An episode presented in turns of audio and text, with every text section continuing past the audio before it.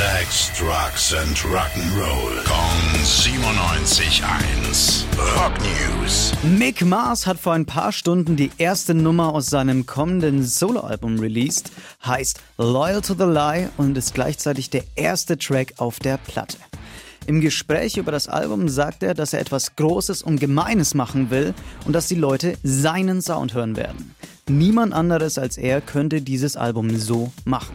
Und wenn es um sein Gitarrenspiel geht, sagt er, dass es da eine Motley Crew und eine Mars-Seite geben wird.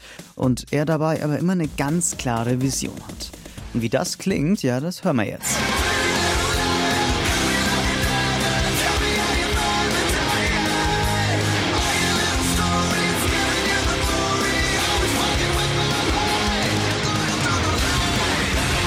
Jesus, das klingt richtig gut.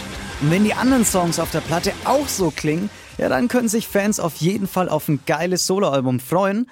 The Other Side of Mars kommt dann am 23. Februar. Rock News. Sex, Drugs and Rock'n'Roll. Kong 97.1. Frankens Classic Rocksender.